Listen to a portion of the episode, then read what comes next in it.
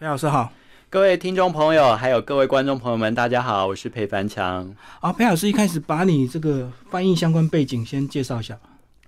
呃，我是政治大学历史系的学生，后来我历史系觉得说我应该学一个比较冷门的外国语言，结果因缘际会就学了俄文。不过我有时候常常在想说，会不会是我上辈子是俄国人？不然的话，正大的冷门语种其实蛮多的，像阿拉伯语啊，还有韩语啊，当时是很冷门，还有土耳其语这些。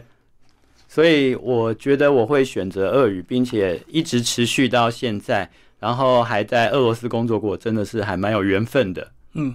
哎，可是一个语言的这个强弱，有时候跟他经济实力有关系耶。那俄罗斯这几年不是它的经济体也蛮大的，越来越大。对我那个时候，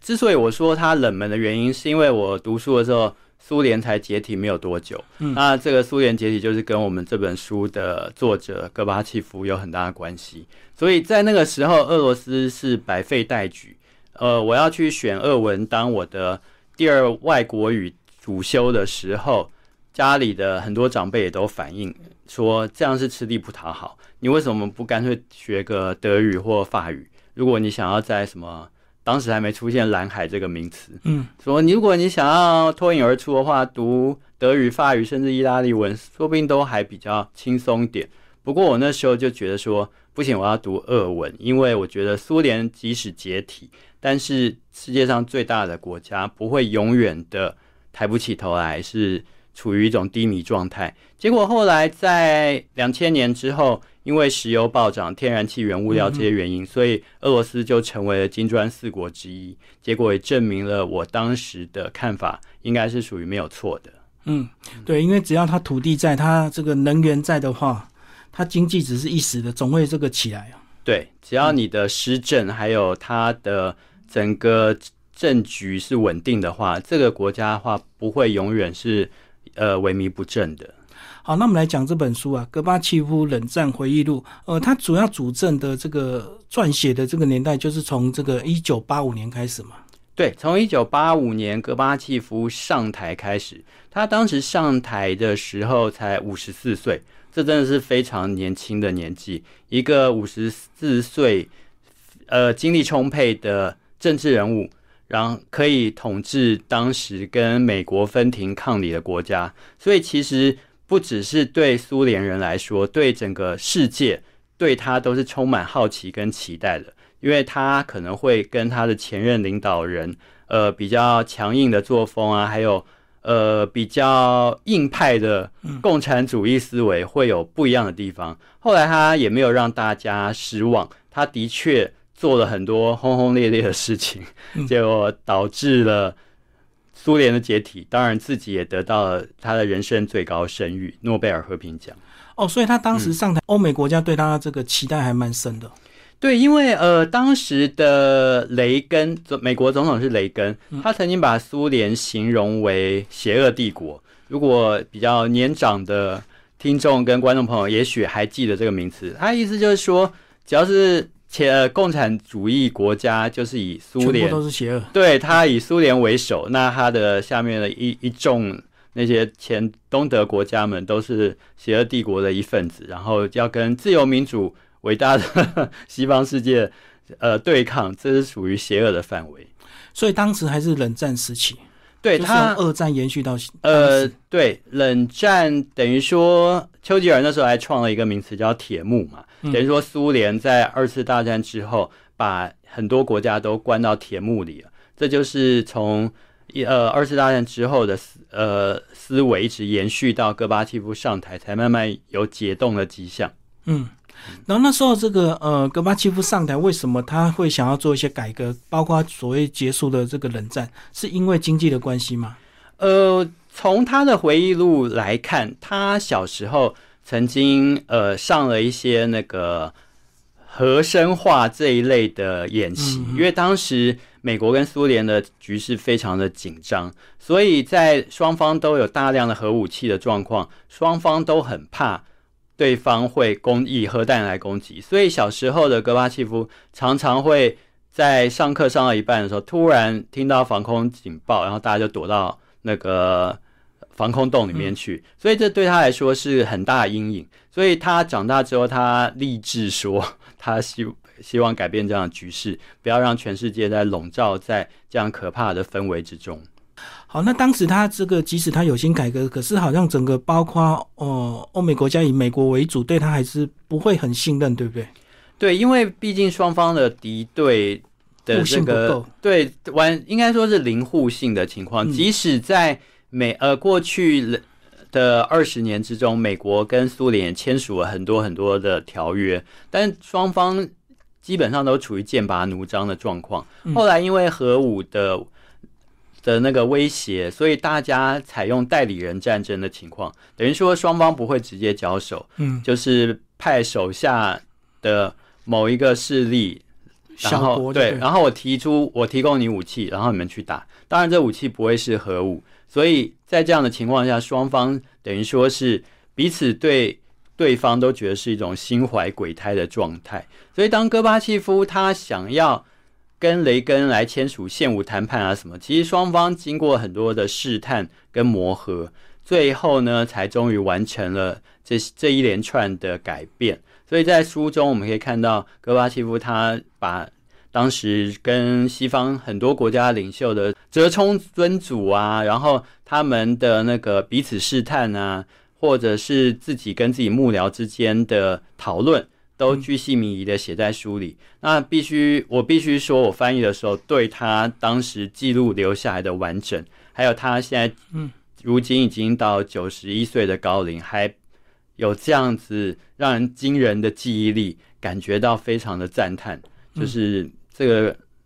国家领导人 是不是一般的人可以干？好，那其实他这本书呢，里面的很多回忆录的细节，好像似乎很多状况都是他主动的，这个成分是比较多的哈。对，因为呢，当时的这个美国对他了解并不太多，也很难去主动要跟他谈判什么，变成戈巴契夫他自己有一些比较开放的心胸跟开创的想法。对，主动去热线，然后主动邀约美国雷根总统去两个人面对面直接谈判。对，呃，因为。从戈巴契夫他第一人称的角度，然后我们再去比对西方国家当时跟戈巴契夫接触的领导人的回忆，所以我们可以看到彼此之间会有一些很有趣的话题在。因为呃，当时美国的雷根总统他后来回忆是说：“哇，我没想到跟戈巴契夫第一次谈判，他好像把所有的一切通通就是呃原原本本和盘托出的。”呃，毫不保留的呈现在我面前，所以雷根他其实大感讶异，因为戈巴契夫他如果他今天不主动这样做，我相信美国人不会有人相信说，哦，苏联的领导人居然会跟我说，啊，我们来签个现武谈判，呃，我们要来，呃，如果德国想要统一，我不去阻止柏林围墙，我让他垮，我我乐观其成，这是美国想都没有想象的事情，如果。今天不是戈巴契夫上台，我相信这一切就算不会不发生，也一定不会在一九九零年代左右的时候发生。嗯嗯嗯，好，那其实，在整个过程，让我们能够很清楚了解他的心思，真的是呃，当然是为了苏联个人的。整个国家的发展，当然也是有延伸到所谓对全世界人类的一些贡献，因为他知道两边核武如果一打的话，可能全世界都会毁灭，因为双方都有第二反击的能力嘛。绝对有。其实他是真的很想要为国家，包括整个国际社会做一点事。对，我觉得他的出发点真的是这样，没错。可是。就是以我，我虽然不不是政治人物，但是以我自己翻译的角度来看，其实我也觉得好像有的时候是非常理想化，嗯，非常的过于的说天真嘛。因为西方他们的想法到底是什么？这个其实他们并没有留下很完整的记录，说，哎，我们就是借着这样，我们然后把它养套杀，最后。呃，让他目目视他他自己搞垮自己的国家，我觉得倒是没有这样的呃记录发生了。不过我真的觉得说，他当时也许可以去为国家争取到更多，比如说经济的援助啊，或者是其他方面的保证，这样也许对他自己的政治生涯跟对整个苏联来说都会是比较好的情况。好，那其实书的这个后半段就有提到所谓的这个德国统一，当时戈巴契夫也占一个非常重要的地位，因为他们是有驻军在东德，如果他不愿意让两德统一的话，其实柏林围墙也不可能倒塌。对，呃，或者说柏林围墙绝对会推迟它倒塌的时间。嗯，因为戈巴契夫他后来，呃，在不止在苏联国内，他对东欧，就是我们说的什么苏联附庸国家，嗯，像罗马尼亚啊，像东德啊，像波兰啊，像捷克，对他都采取说好，那我就让你们自己决定，我我的苏联势力退出。如果你们的人民希望说，呃，政权要和平演变，你们要选举，你们不要共产主义的话，那我不会有意见。所以等于说他自己把自己的势力范围拱手让出了。所以最后呢，就是他觉得说，好，既然东德人民支持统一，那支持柏林围墙拆除，那好，那我就不会多说什么，我就命令苏军按阶段的完整的退出，然后由你们德国人民自己决定。不过，呃，当时德国的统一速度对戈巴契夫来说也是惊人的快，因为后来变得有点失控。他原本，呃，即使当时德国的总理西德总理，他都没有想到，哦，速度会是这么快的进展。所以，戈巴契夫他也暗示说，其实反对德国统一的恐怕不会，主要不会是苏联。他也暗示了法国其实也蛮怕德国统一的。哦，可能又回到二战时期强大的德国，就对。对，不只是二战，甚至一战的时候，法国它因为跟德国是接壤的嘛，英国其实隔得远还好，所以法国其实是首当其冲，嗯，要接受强大的德国的那种压力，还有其实十几年前的那种梦魇，对很多老一辈上过战场的法国人来说，这都是很可怕的事情。今天如果德国统一的话，势必是马上会强大跟茁壮，所以法国。其实他也暗示戈巴，嗯，当时的总统密特朗，他也暗示戈巴契夫说：“哎，这个是不是 不要太快？” 对对，其实嗯，不只是苏联啦，其实西德人他们自己有些人也不想要统一太快啊，因为就是怕财政被东德拖垮嘛。因为当时是东德很穷嘛，那西德还还可以嘛。嗯，不过当时他们的民族主义的情绪还是盖过这些实际面想法，主要后来经济遇到一些问题是。当统一之后，所以有马上就会面临到我必须要用自己的缴的税来补贴德东的地区的那些白非代举的情况。所以在不过德国它毕竟底子厚，所以很快弥补这些问题，后来不至于发生什么很很很严重的经济危机。所以这是在西德，它经济实力大过东德很多的情况，它大胆采用马克一比一的。情况来兑换，这所以德东德人民马上就 倾向统一，完全没有任何悬念。所以等于东德的货币会增值，那西德可能要吃一点亏啊。对，其实是有钱的人要吃一点亏。对对对，所以其实吃的亏还蛮大的啦。只是西德他真的就是财政的措施做得宜，所以很不会造成很多的民怨。对啊，而且其实德国那时候战败之后，其实他们要赔很多钱哦。凡尔赛合约好像赔非常多 多非常久的钱，一直在赔款。呃，凡尔赛合约的那时候是一战的时候了。一战的时候，因为法国啊、英国啊，还有意大利这些盟军，他们要求，对他们觉得说，我今天就是要你一蹶不振，我要你赔到脱裤子。嗯，所以造成德国的反弹。最后希特勒他直接撕毁凡尔赛合约，说我不赔了，我也没办法赔了。所以后来二战之后，反而还有其他马歇尔计划援助西德，免得西德一垮就会变成另一个共产主义国家，就会变成统一版的共产主义德国。所以这是美国很怕发生的事情。嗯，所以在赔款上，西德倒是没有遭到太大的刁难。嗯嗯，好，那其实再回到这本书啊，在里面描述他个人的整个在很多会议或谈判的过程，他心境描述的非常细腻。到底是真的就这样结束了，还是真的好好再谈？甚至有时候他会还会约雷根总统私底下两个人去散散步，对，缓和一下情绪。对，我觉得对老一辈的政治人物来说，这个私交上好像是从这个书中看出来是蛮重要的。对，因为大家我我彼此在私底下，我真诚的对你真情流露，我希望也能得到你善意的回应，并且，当然我我相信书中有很多更多写不没有办法写没有写出来没有办法呈现在纸上的事情，我这个我绝对相信。不过我觉得他跟雷根，然后甚至他跟老布希后来的互动，真的会对整个冷战的结束加快他的脚步。觉得这是老一辈政治人物的嗯的那种关系。不过呢，我也必须说，当时就是因为过多这样的关系，所以在北约东扩这个问题上，后来没有在白纸黑字的条约来载明，变成双方的君子协定跟我们之间的互信模式。口头模式，对，所以当苏联解体之后，这个国家不再存在，那美国领导人也四年一任，四年一任，一直在换的比较快。对，所以我下一任也许不是共和党的总统，他为什么要去接受一个我口头上跟你的约定？何况他也许根本不知道有这个约定，于是最后造成今天这样的局面。我觉得在书中我们可以一直把今天俄罗斯跟乌克兰战争一直往前推，推到一九八零年代的美苏谈判，这样子会对整个国际局势有更进一步的了解。嗯，其实，在书的后半段也有稍微提到现在乌克兰的一些问题哈。。对，也是当时这个苏联解体，包括北约东扩之后，去累积一直到现在的一个这个问题。对，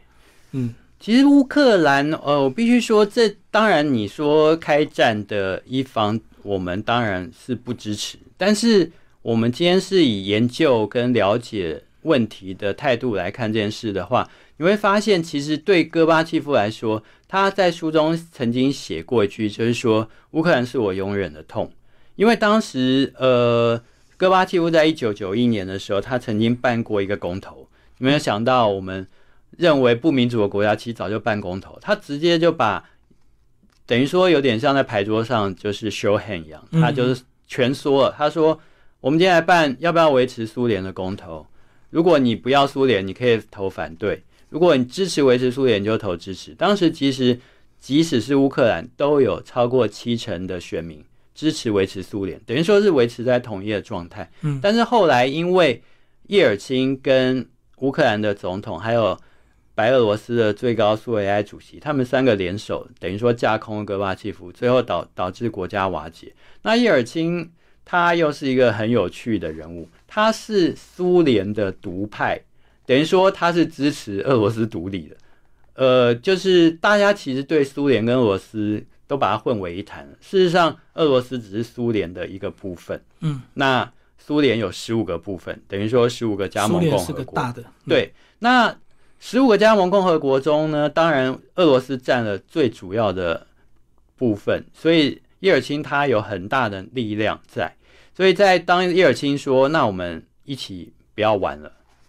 当苏联等于说他失去了最主要的部分，最后其他加盟共和国也就纷纷的退出，这才造成了苏联的解体。所以是不是当时也是因为苏联它的经济比比较四维，所以变成大家都要各自独立，各自去解决自己的问题？对于这个问题的话，我我倒是有不一样的看法，因为、呃，我过去也曾经当过记者，所以我很很有机缘巧合，我在白俄罗斯的时候采访到书中也提到的一个白俄罗斯的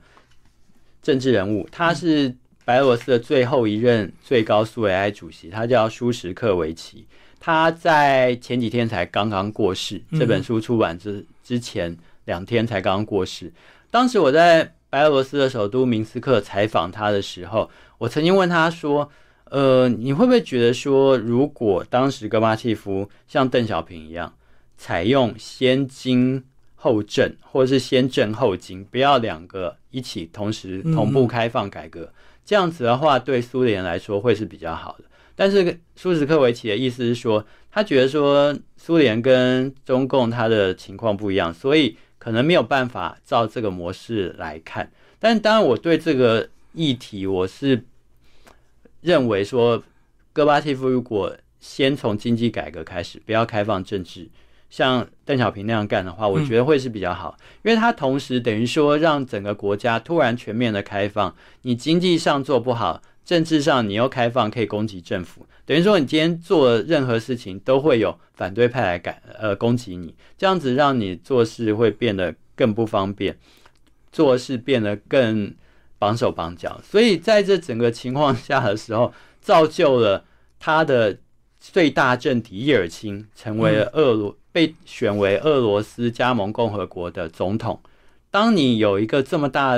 的反对力量来跟你施政，所有施政对着干的时候，这样子的话，就会让你的所有的作为变得全部等于说都抵消掉了。这就是后来我们大家谈到的叶尔钦效应。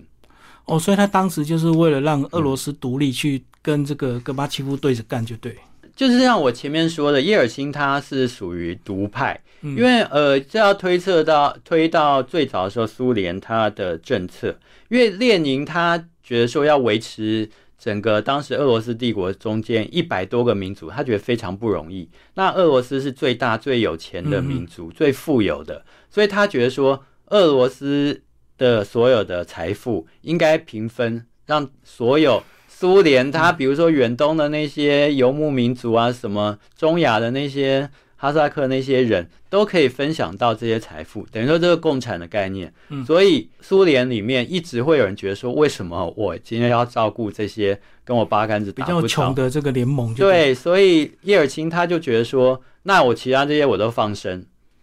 乌克兰你要独立好，白俄罗斯好走，中亚你们通通都走，我只要俄罗斯就好，这就是 叶尔钦他的态度。所以今天普京他一直想要想方设法设法找回来的那些领土什么，事实上叶尔钦当时他是完全都不要的。所以原来有这一段啊，这个原来当时的俄罗斯是比较有钱的。对俄罗斯，他当然有钱嘛，因为想要脱离大家这些穷穷的联邦，他不想要再跟这些小兄弟混在一起了。哦，那其实，在书里也有讲到那一段，说为什么中国跟苏联会不一样，是因为当时中国有一个香港提供资金、跟技术、跟人才，才让中共有机会先去改革经济啊。呃，其实应该这么说哈，中共他早比戈巴契夫还早开始改革。嗯，其实中共他也是跌跌撞撞，摸着石头过河，就是邓小平说的。所以其实戈巴契夫有前面的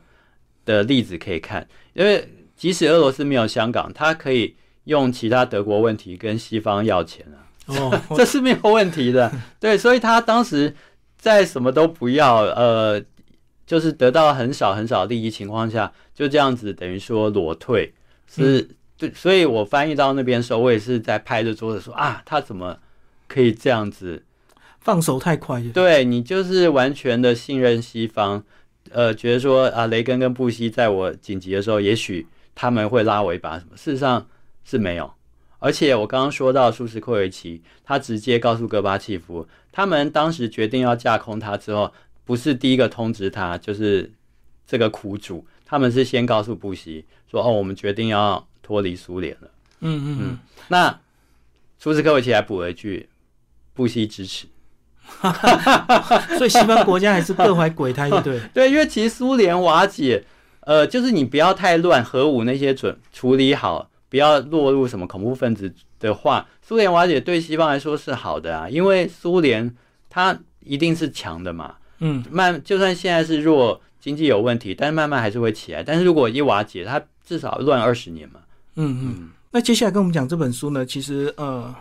为什么会出版？好不好？后来是因为有一个基金会赞助嘛。对，当时呃，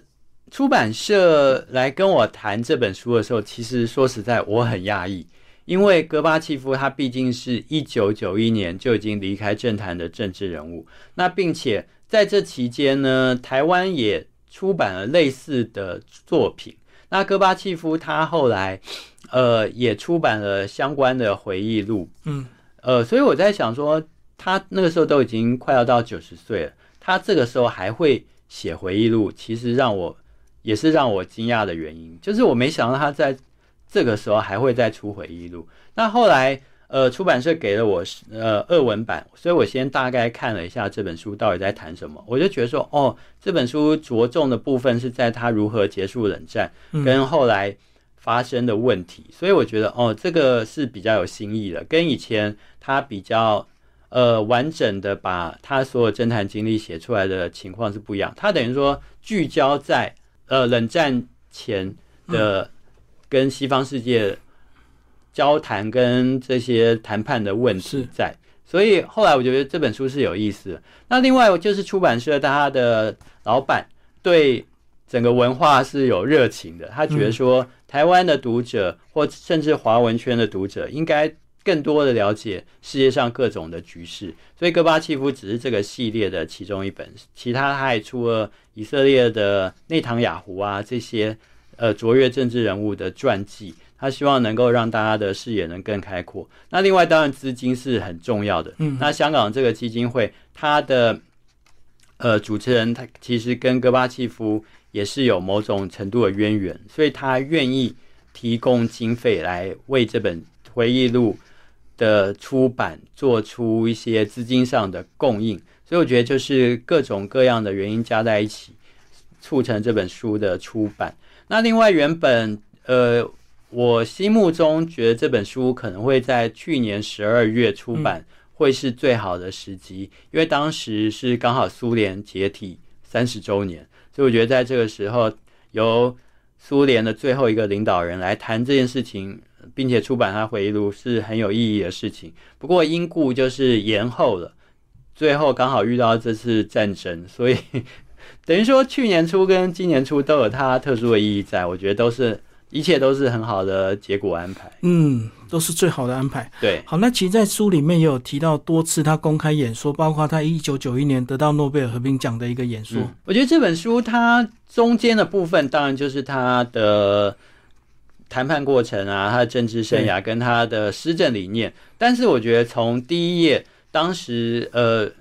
我们可以特别去看到第一页跟最后一页，对我来说。翻译到那个时候，都好像有起鸡皮疙瘩感觉。我觉得说，哦，这样的这样的交代事情，会会是真的是一个很好的文笔才写得出来的东西。他第一页是说，有一个他的粉丝跟他要一张他的签名照。他说，其实不是第一次有人跟我要照片，嗯，但是那个人强调，那个粉丝强调说，我想要你一九九一年的照片，我不要你现在的，我不要其他年份的。那为什么呢？因为一九九一年其实就是他们改革到最关键时刻，最后因为很多原因没有办法改革下去，所以他说，因此把他的思绪带到了当时那改革的年代，就是这本书的书名。那最后呢，他又以诺贝尔和平奖他的一九九一年他的谢词来